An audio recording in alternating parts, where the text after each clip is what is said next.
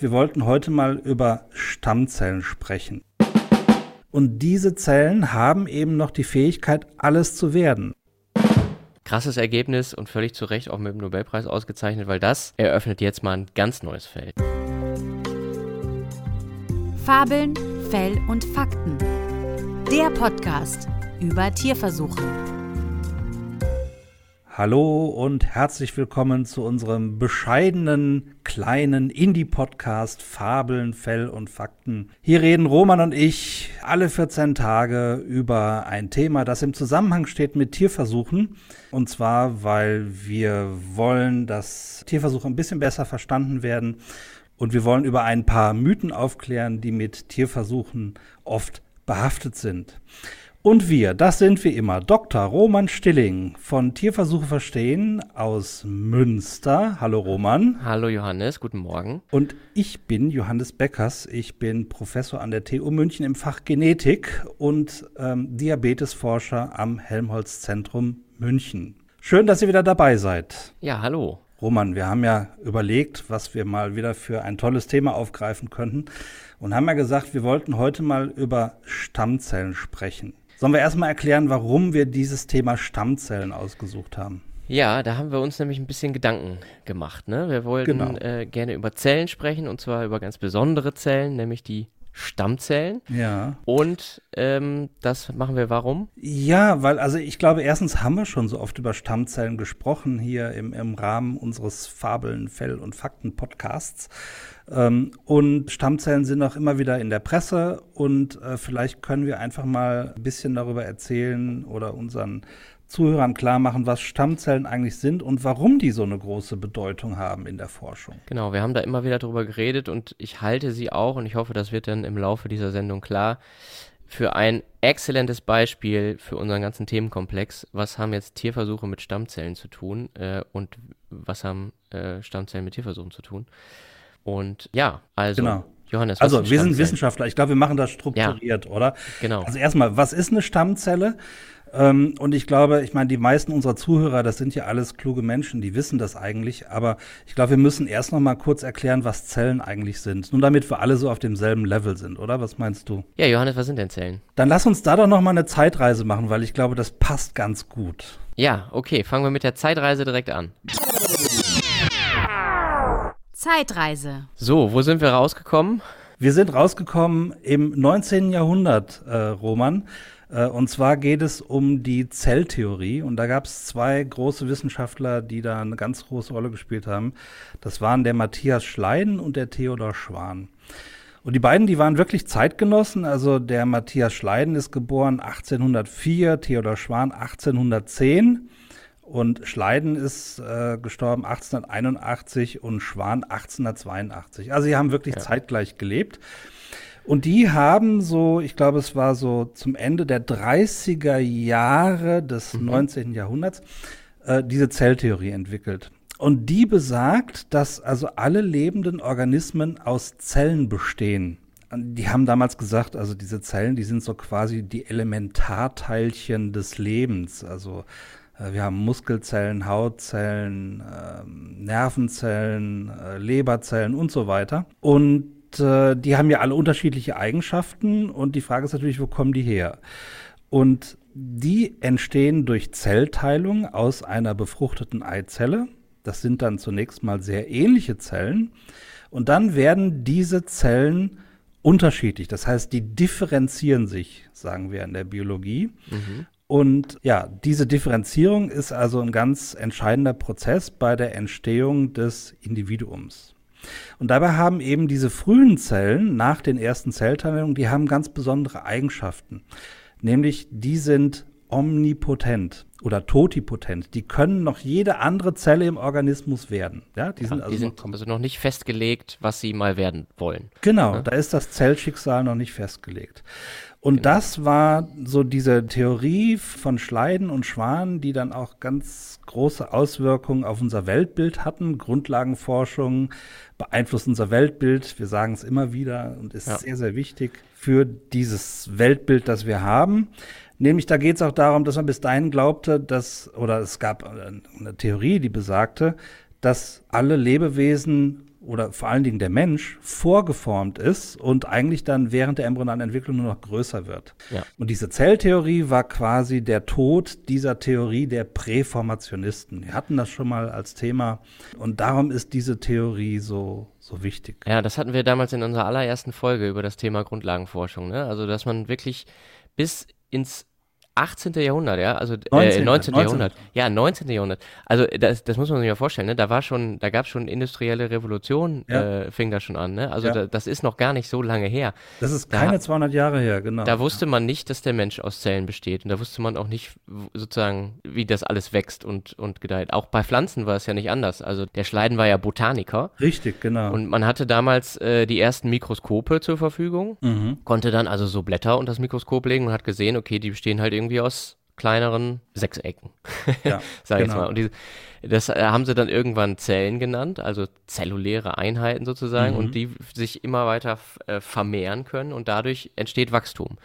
Das hatte dann der Schwann, ähm, der Theodor Schwann, auch für die Tiere gezeigt und dann haben die zusammen halt das veröffentlicht und zeitgleich genau. sozusagen diese Zelltheorie begründet. Und das ist halt auch nicht nur einfach irgendwie radikaler Wechsel des Weltbildes, sondern darauf aufbauend hat dann wirklich auch die Medizin erstmal einen richtigen Boost erlebt. Also äh, Virchow zum Beispiel hat in den Jahren danach, also so in den 1850ern, seine äh, Zellularpathologie entwickelt und hat gesagt, also Z Krankheit ist im Prinzip, wenn diese Zellen im Körper gestört sind. Genau. Er hat auch diesen, ja. diesen Spruch geprägt, was man halt vorher auch nicht wusste. Man dachte äh, ja auch bestimmte Lebewesen, die entstehen einfach im Prinzip mhm. in der Pfütze zum Beispiel. Ja, ja genau. Äh, ja. Da gab es wirklich also die, die, die absurdesten Thesen, dass äh, Maden halt einfach auf verschimmelndem Käse entstehen. Ne? Mhm. Also da, ja, da, da entstehen die sozusagen neu und werden vom äh, Herrgott jedes Mal neu geschaffen oder wie genau. auch immer. Und der Virchow hat aber gesagt, nee, nee, ähm, das kann ja jetzt nicht mehr sein. Da, wir wissen ja jetzt, wo das herkommt. Der hat nämlich gesagt, omnis cellula e cellula. Also Richtig, gut, super. Der lateinische Spruch hier, ähm, jede Zelle kommt aus einer Zelle. Richtig, und, genau. Das und, ist auch ein ähm, wichtiger Teil dieser, dieser Zelltheorie, dass Zellen nicht spontan entstehen, sondern jede Zelle entsteht durch Zellteilung einer anderen Zelle. Genau, ja. ja. Ist natürlich äh, philosophisch auch sehr herausfordernd, weil dann muss man ja die Frage stellen, wo kommt denn die allererste Zelle her? Ne? Und damit gehen wir dann äh, in unserer Zeitreise bis an den ja, Anfang gut. der biologischen Lebensentstehung. Genau, da, da, wollen wir jetzt gar nicht hin. Da geht es dann um die Entstehung der ersten lebenden Zellen. Okay, das ist nochmal ein anderes Thema, das ist, lassen wir jetzt weg. Aber nur, dass das nochmal klar ist, also es gibt, der ganze Körper besteht aus Zellen, ja, alles, was den Körper ausmacht, sind Zellen und eben Produkte, die von diesen Zellen abgegeben werden in irgendeiner Form. Das ist also der Begriff der Zelle. Und die Stammzelle haben wir jetzt im Prinzip auch schon gesagt. Also die befruchtete Eizelle, die Zygote, ist ähm, so die Urstammzelle. Und die fängt dann an, sich zu teilen. Und diese Zellen haben eben noch die Fähigkeit, alles zu werden. Zunächst mal die innere Zellmasse der, der Blastozyste, eine äußere Zellmasse der, der Blastozyste, der, der Trophoblast ist es. So, und dann werden diese Zellen immer stärker festgelegt in dem, was sie werden, also eine Nervenzelle, Muskelzelle oder sonst was.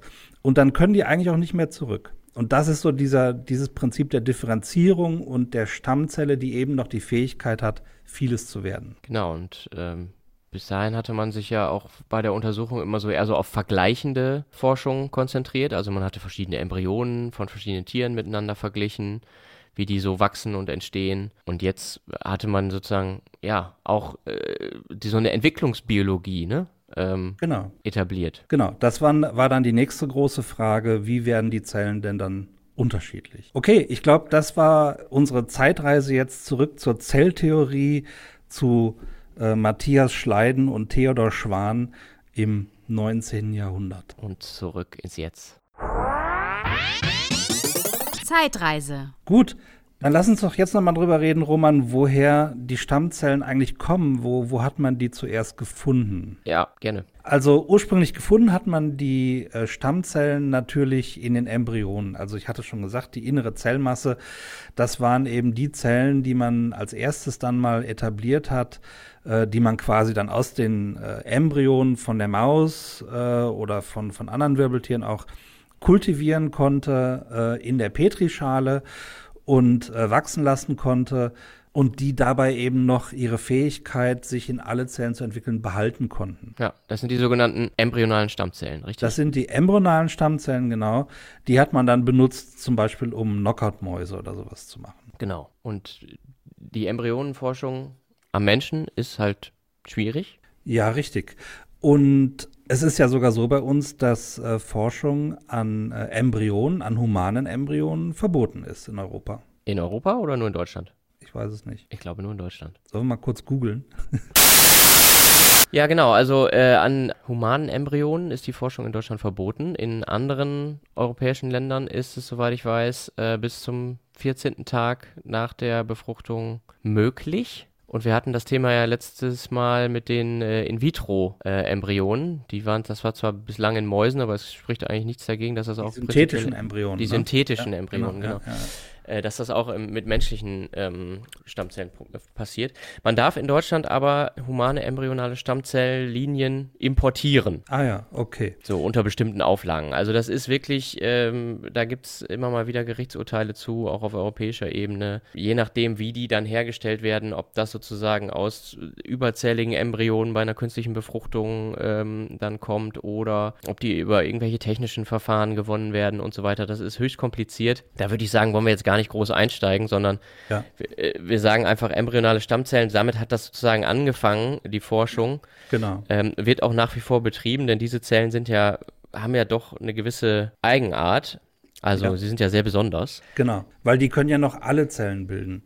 Und Genau. das Interessante ist ja, also neben diesen embryonalen Stammzellen gibt's ja dann auch sogenannte adulte Stammzellen. Das haben wir eigentlich so erst in den letzten 20, 30 Jahren so richtig gelernt, dass es da viel mehr Arten von adulten Stammzellen gibt, also im Erwachsenenorganismus, als wir uns das früher so gedacht haben. Also zum Beispiel im Muskel gibt's die sogenannten Myoblasten. Das sind so ein paar Zellen, die bleiben immer übrig, die noch die Fähigkeit haben, sich dann wieder zu differenzieren in Muskelzellen.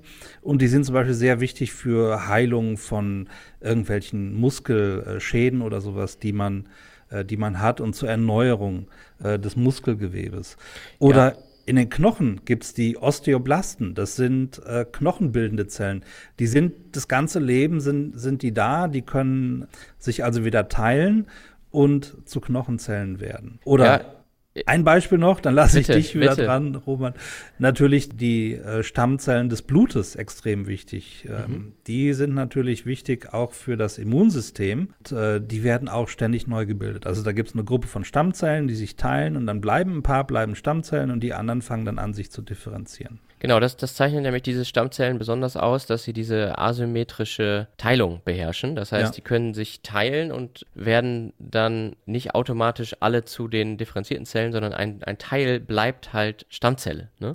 Müssen sie ja, weil sonst gibt es ja irgendwann keine mehr, wenn die nicht nachwachsen. Genau.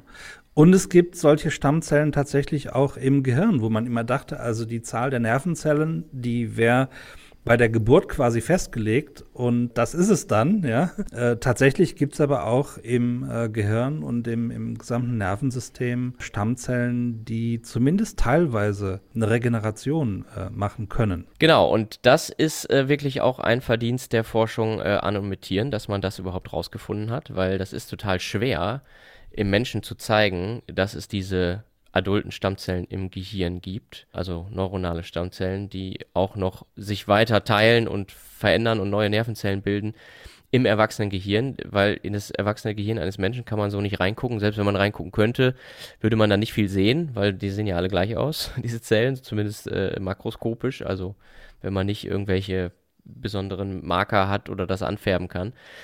Das kann man in Tierversuchen eben entsprechend machen. Und da konnte man äh, relativ schnell mittlerweile zeigen, bei allen möglichen Tieren äh, gibt es das, und zwar in ganz bestimmten Bereichen des Gehirns. Okay. Unter anderem einem Teil des Hippocampus. Und äh, der Hippocampus ist ja unser Erinnerungszentrum. Richtig. Und da äh, kann man auch zeigen, wenn diese Neubildung der Nervenzellen unterbunden wird, also durch genetische Methoden, dann können sich diese Tiere nicht mehr so gut an bestimmte gelernte Sachen erinnern. Ne? Also dann funktioniert das äh, Lerngedächtnis nicht mehr so gut. Und das sieht man zum Beispiel auch bei äh, Alzheimer-Patienten ist es wohl so, dass die äh, Nervenzellneubildung da auch nicht mehr so funktioniert, wie sie das äh, eigentlich tun sollte. Ja. Und äh, das ist also wirklich eine, ein hochspannendes äh, Forschungsfeld nach wie vor, denn da gibt es noch viele ungeklärte Fragen, wie die da hinkommen, wo sie hinkommen sollen, wie man das anregen kann, dass sich die, äh, diese äh, Zellteilung vermehrt aktiv wird oder dass man das vielleicht auch steuern kann, wo sie denn hingehen, weil es sterben ja nicht nur die Zellen eben in diesen speziellen Zonen ab bei bestimmten Erkrankungen. Parkinson zum Beispiel sterben ja ganz woanders Nervenzellen ab, die für die Genau, Bewegungskoordination wichtig sind. Ja, ja. Also da ist noch, ist noch äh, ganz viel äh, Forschung nötig. Genau. Jetzt kommen wir, glaube ich, genau auf den Punkt, warum, also weshalb diese Stammzellen eben so häufig ein Thema sind und warum die ähm, so eine große Bedeutung haben in der Forschung. Also ist ja klar, wenn man sich halt überlegt, also wir haben diese adulten Stammzellen in uns drin. Es gibt viele Krankheiten wie neurodegenerative Erkrankungen, die darauf beruhen, dass halt bestimmte Nervenzellen absterben. Könnte man nicht irgendwie diese äh, vorhandenen äh, Stammzellen dazu anregen, besser anregen, ähm, bestimmte Krankheiten eben wieder zu regenerieren oder zu heilen. Das ist, glaube ich, so die, die grundlegende Idee hinter den Stammzellen, warum die, warum die für die Medizin so interessant sind. Ja, oder alternativ sozusagen, wenn man das nicht im Körper angeregt bekommt, dass man halt von außen Stammzellen entsprechend dazu gibt, ne? Ähm, Genau. Die man entweder aus Patientenzellen im Labor züchtet und dann da wieder zugibt oder von Stammzellspenden, Stammzelltransplantationen, auch das gibt es ja, dass man halt Stammzellen benutzt, um zerstörtes Gewebe, jetzt egal wo im Körper im Prinzip, wiederherzustellen, ne? Also Genau. der Jungbrunnen sozusagen. Ja, ja. Ja, ja, das ist ja genau, ich meine, da gibt's ja schon ein paar Therapien, die das machen, können wir vielleicht kurz, kurz erwähnen. Also im Prinzip gibt es äh, verschiedene Formen des Blutkrebses, wo man äh, genau das eben äh, versucht zu machen, dass man eben äh, quasi die gesamten Stammzellen des Blutsystems und alle ähm, äh, Krebszellen im Patient versucht abzutöten und dann diese Stammzellen zu ersetzen gegen gesunde Stammzellen.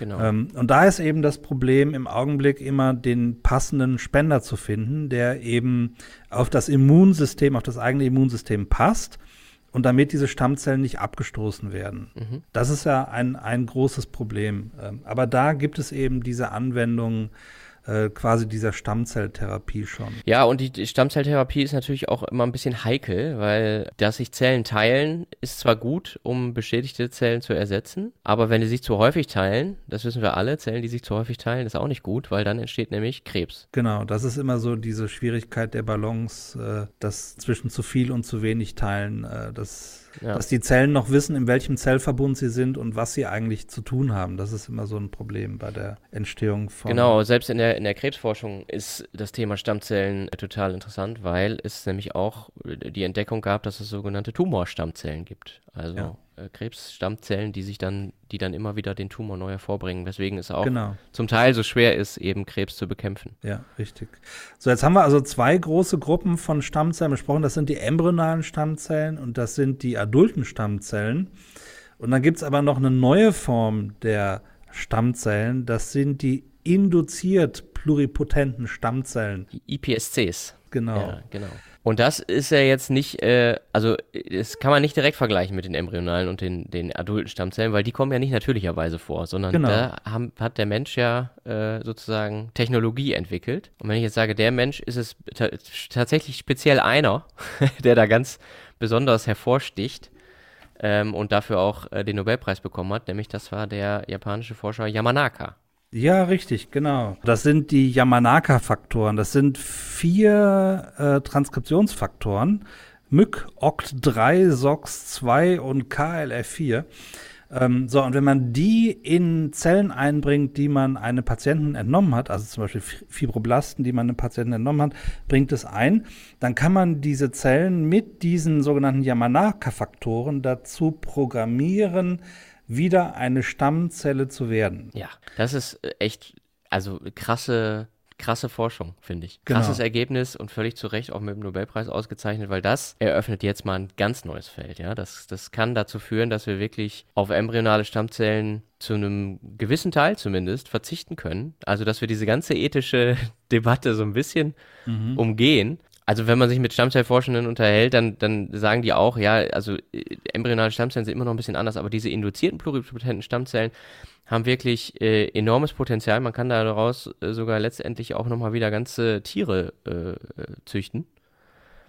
Ja, und mal ganz abgesehen davon ähm, sind das natürlich dann auch eigene Zellen, die man dann Patienten wieder zuführen kann. Also wenn ich irgendeine Krankheit hätte, wo man halt über äh, Stammzelltherapie was machen könnte oder wo man eben Zellen heilen könnte, ja, dann wären das eben meine eigenen Zellen, die man entnimmt, die man dann mit diesen Yamanaka-Faktoren zu, zu Stammzellen wieder umprogrammiert. Und dann macht man mit denen gentechnisch meistens irgendwas und dann kann man die wieder zuführen. Das sind aber meine eigenen Zellen. Das heißt, mein Immunsystem wird die nicht als fremd erkennen, sondern quasi akzeptieren. Ja, und auch da ist mit diesem Durchbruch natürlich noch lange nicht Schluss. Also ähm, ich habe mich in der Vorbereitung auf dieser Sendung ein bisschen ja. schlau gemacht. Und zwar gibt es ja hier in Münster den ähm, Stammzellforscher Hans Schöler, das ist so in Deutschland sozusagen der Stammzellpapst, sage ich jetzt mal. Ähm, und die haben halt ähm, das Verfahren sogar noch ein bisschen weitergetrieben und verbessert und haben von diesen Yamanaka-Faktoren einen rausgeschmissen. Mhm, ja. Die haben nämlich gesagt, wenn man OCT4 äh, weglässt, ja. dann kriegt man sogar noch bessere äh, Stammzellen. Das galt ja. vorher irgendwie als unmöglich, wie auch immer, aber die haben das halt äh, hinbekommen und rausgefunden und haben gesagt, die sind eigentlich dann noch, noch besser und haben eine höhere äh, Rate äh, mit besserem Entwicklungspotenzial. Ne? Ja, ja, genau. Ja, genau. Also diese Methoden, die werden natürlich noch weiterentwickelt und verbessert. Das ist, das ist auch klar. Übrigens war das 2012, dieser Nobelpreis für Yamanaka. Und er hat sich den geteilt mit Sir John Gurdon. Mhm. Um, ähm, for the discovery that mature cells can be reprogrammed to become pluripotent. Genau, und John Gurdon hatte nämlich da so ein bisschen die Grundlagen gelegt, schon, schon mhm. in den 60er Jahren. Und hat nämlich in eine äh, befruchtete Eizelle einen Körperzellkern von einem Frosch, vom Krallenfrosch, Xenopus, mhm. reingebracht und hat dann festgestellt, ja, die entwickeln sich genau, als wäre das äh, eine befruchtete Froscheizelle. Da wachsen dann Kaulquappen raus und dann ganze Frösche. Also kann das nicht alles nur sozusagen in dem befruchteten Eizellkernprogramm angelegt sein, sondern da müssen Faktoren von außen reingekommen sein, die dann dieses genetische Entwicklungsprogramm angeschmissen haben. Genau. Ja, das ist auch gut, dass wir jetzt nochmal den äh, quasi den Bogen spannen zu Tierversuchen. Du hast jetzt gerade, ich glaube, Xenopus erwähnt, wenn ich es mhm. richtig in Erinnerung habe. Ähm, und da gab es natürlich eine ganze Reihe von Experimenten, die erstmal, also vor 2012 gemacht wurden, und zwar in der Maus, äh, um diese Faktoren ähm, zu identifizieren. Da gab es erstmal äh, irgendwie 20, 30 Faktoren oder so, wo man gedacht hat, die können es machen. Und dann hat man die immer mehr runter ähm, quasi kondensiert zu diesen vier Faktoren, die dann, oder vier oder jetzt, wie du sagst, drei äh, nach neueren Methoden, die dann eben ausreichend sind, um Fibroblasten zu äh, pluripotenten Stammzellen wieder zu programmieren. Genau. Ja, und vielleicht ist es auch nochmal ganz, ganz äh, wichtig, das, das nochmal zu betonen. Man sieht diesen Zellen ja nicht an, was die jetzt können. Ne? Also die sehen von außen ja einfach genauso aus wie andere Zellen, die sind halt sehr klein und äh, sie sind irgendwie durchsichtig. Und wenn man sie nicht irgendwie mit bestimmten Markern untersucht, dann. Genau. Und, und ob man jetzt weiß, daraus kann sich entspre entsprechend was entwickeln, das weiß man nur, wenn man sich das entsprechend entwickeln lässt. Und das kann man, also ethisch vertretbar, natürlich nicht mit Menschen, die Embryonen machen. Richtig. Ähm, ja, ja. Sondern das Na, macht also, man alles mit Mäusen, das ist klar. Also. Mhm. Ja, also es gibt schon so ein paar ähm, Marker, wie du sagtest, also Gene, die exprimiert werden, die einen guten Hinweis darauf geben, dass sich eine Zelle zur Stammzelle äh, quasi umprogrammiert hat. Also FBX15 ist da so ein, so ein Marker, den man äh, vor allen Dingen bei Mäusen äh, viel äh, benutzt hat. Aber letzten Endes muss man dann gucken, wenn man jetzt äh, also diese embryonalen Stammzellen hat und setzt die wieder in eine Mausblastozyste zum Beispiel rein, welche Organe können denn daraus gebildet werden? Also da sehe ich dann mhm. wirklich, wie, wie potent sind denn diese, diese Zellen dann. Ja, genau. Genau, also jetzt haben wir drei Gruppen. Das sind die embryonalen Stammzellen, dann die adulten Stammzellen. Das sind also die Stammzellen, die natürlich vorkommen. Und dann gibt es die induzierten pluripotenten Stammzellen, ähm, die eben experimentell äh, hergestellt werden können und die halt viele Möglichkeiten eröffnen in der Medizin, um eben ähm, beispielsweise eine Gentherapie zu machen und dann die Zellen äh, dem Patienten wieder zuzuführen. Genau, und, und das ist vielleicht jetzt nochmal so ein kleiner Themenkomplex, den wir da aufmachen können, der mir auch ganz besonders am Herzen liegt. Das äh, ist das ganze Thema, was man mit diesen induzierten pluripotenten Stammzellen noch so erforschen kann. Man kann ja tatsächlich dann auch Stammzellen von Patienten vergleichen mit den Stammzellen von gesunden Menschen und insbesondere bei Zelltypen, die man jetzt von außen, wo man nicht rankommt, eben zum Beispiel bei Gehirnzellen. Also wenn ich jetzt Hautzellen von einem Parkinson-Patienten nehme, die reprogrammiere in Stammzellen und diese Stammzellen dann in Neuronen differenziere, mhm. das, all das geht mittlerweile im Labor. Ja. Also man muss sich das wirklich vorstellen wie so ein Lego-Baukasten, habe ich so den Eindruck, dass das, äh, also das geht.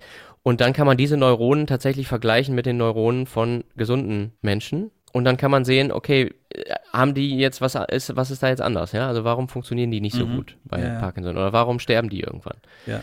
Ne? Genau, also all das ist mittlerweile machbar im Labor. Und ähm, was sogar noch einen Schritt weiter geht, ist, man kann aus diesen induzierten pluripotenten Stammzellen sogar ja so kleine Organoide heißen die ja. wachsen lassen. Also so kleine Teile von Organen, die das. Organähnliche äh, Gebilde.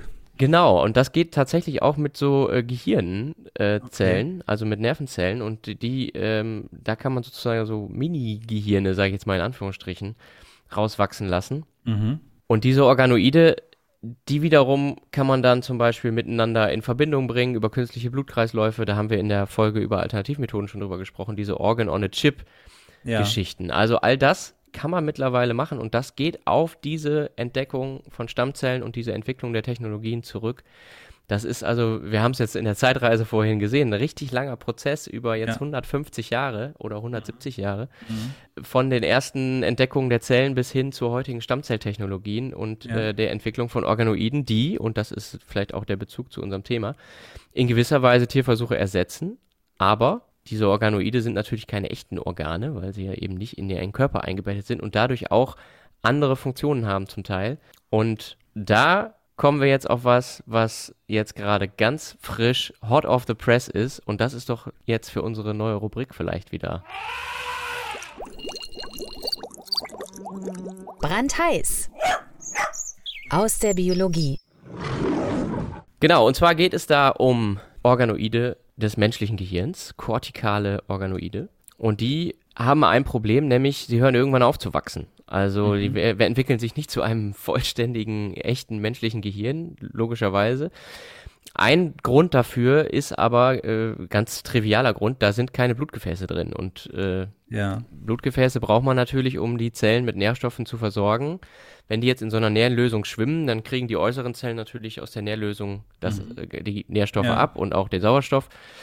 Das ist also soweit kein Problem, aber die Zellen, die innen liegen, die kriegen ja nichts mehr ab und weil da keine Blutgefäße oder Kanäle dann reingehen, mhm. äh, ist das Wachstum begrenzt. Und da haben sich jetzt ähm, die Wissenschaftlerinnen und Wissenschaftler um den bekannten, in dem Feld zumindest sehr bekannten Forscher äh, Pasca oder Paschka, Sergio Paschka aus Amerika, Stanford herum, die haben sich jetzt gedacht, ja, was, was können wir denn da machen? Wenn wir da keine Blutgefäße reinkriegen, dann mhm. verpflanzen wir doch mal diese Organoide in sich entwickelnde Gehirne, echte Gehirne. Mhm. Und zwar ja. in diesem Falle von Ratten. Ja.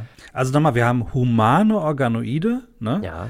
Und wir haben Ratten, quasi als Wirt für diese Zellen oder für diese Organoide, ne? Genau. Okay. So sieht das aus. Also die Ratten sind dann ge werden geboren mhm. und dann wird in die Rattengehirne das Organoid äh, verpflanzt oder Stücke mhm. davon. Und dann sieht man, dass das tatsächlich anwächst. Also mhm. äh, ja. und nicht einfach nur da so dran wächst, wie so ein, das muss man sich nicht vorstellen wie so ein Geschwür, sondern das wird einfach, also es wächst da rein und es In verbindet das Gehirn sich. quasi mit eingebaut, ne? Ja, es wird mit eingebaut und auch nicht einfach nur so da dran geflanscht und mitversorgt, so ja. wie so ein Tumor oder was auch immer oder ja. wie, wie so ein Geschwülz, sondern das ist tatsächlich dann Teil des Gehirns. Also es wird, genau. und das ist das, das Krasse an diesem Paper von äh, Reva et al. 2022 erschienen. Können wir äh, verlinken.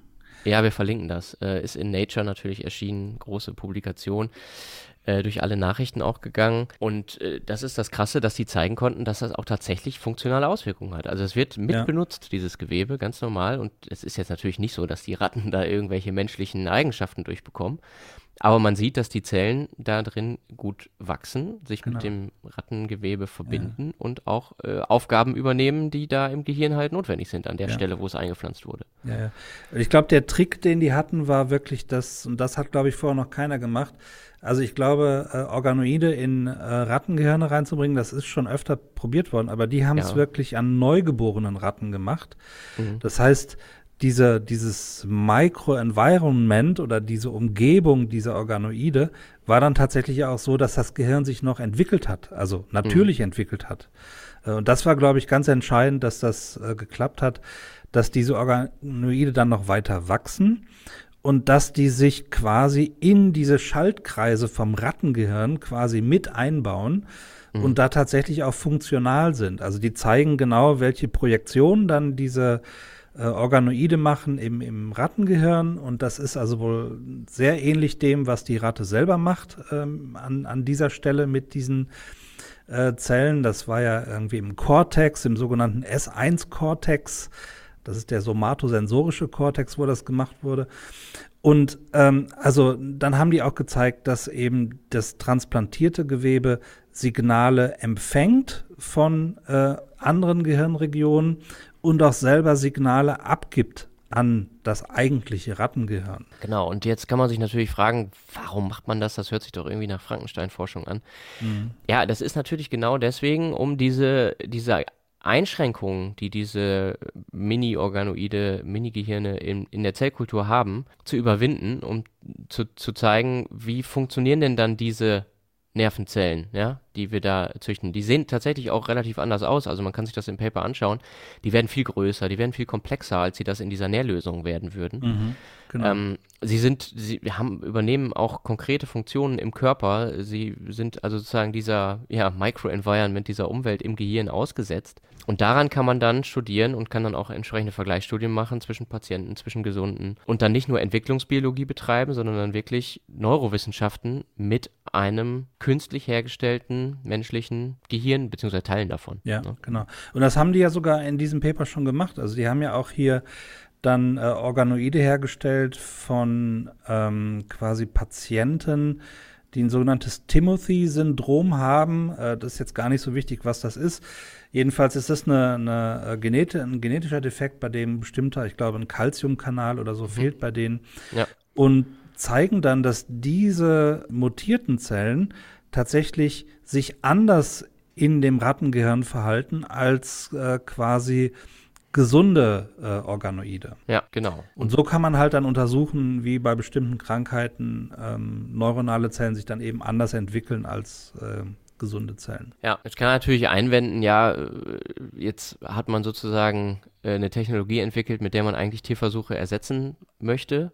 Jetzt werden aber dadurch dann doch wieder Tierversuche äh, gemacht. Ich finde, das zeigt Ja. einfach sehr anschaulich und sehr klar, dass es äh, nicht immer dieses Entweder-Oder gibt. Ne? Also entweder Genau. hier Alternativen oder In-vitro-Methoden oder Tierversuche, sondern man braucht eben die besten Methoden. Ja, und wenn die eine Methode limitiert ist, dann muss man auf andere Methoden ausweichen oder die Methoden kombinieren, wie in diesem Falle, um Antworten auf äh, wissenschaftliche Fragen zu erhalten. Also es ist nicht immer mit einer Methode getan. Genau. Also man braucht einen Methodenmix und es kommt immer auf die wissen, wissenschaftliche Fragestellung an, ähm, wo ich die eine möglicherweise besser in vitro beantworten kann und die andere besser in vivo. Brandheiß. Aus der Biologie. Ja, das war unser Exkurs brandheiß. Äh, wir sind wieder zurück. Äh, wirklich eine, eine ganz tolle Arbeit und äh, wirklich super interessant, was, was da gefunden wurde. Genau, Johannes, das war unsere Folge zum Thema Stammzellen. Meinst du, wir haben den Deckel drauf oder Ich- haben wir ich- was vergessen? Ich denke, wir haben den Deckel drauf. Deckel drauf. Also wir hatten die embryonalen Stammzellen, wir haben die adulten Stammzellen, wir haben die induzierten pluripotenten Stammzellen. Und alles, was man damit machen kann. Tolles Beispiel noch gehabt, wie man mit den induzierten pluripotenten Stammzellen sowas machen kann wie Organoide und wie man die dann auch wieder zurückbringen kann in den Organismus, um neue Sachen zu lernen. Ich denke, das ist eine runde Geschichte jetzt, oder? Ja, perfekt. Super. Super. Wenn ihr Anregungen habt, wenn ihr Kritik habt, wenn ihr Feedback für uns habt, äh, wenn ihr Themenwünsche habt, dann meldet euch bei uns. Das geht über die Webseite www.tierversuche-verstehen.de und wenn ihr keine weitere Folge mehr verpassen wollt, dann abonniert uns natürlich überall da, wo es Podcasts gibt und wo ihr diesen Podcast gerade hört. Das geht natürlich auch alles über unsere Webseite, aber auch auf jedem anderen äh, Kanal. Okay, Roman, super. Vielen Dank. War wieder schön heute mit dir. Bis zum nächsten Mal. Bis zum nächsten Mal. Tschüss. Boah, ich hab Hunger. Ich muss jetzt essen gehen. Ist noch nicht gefrühstückt.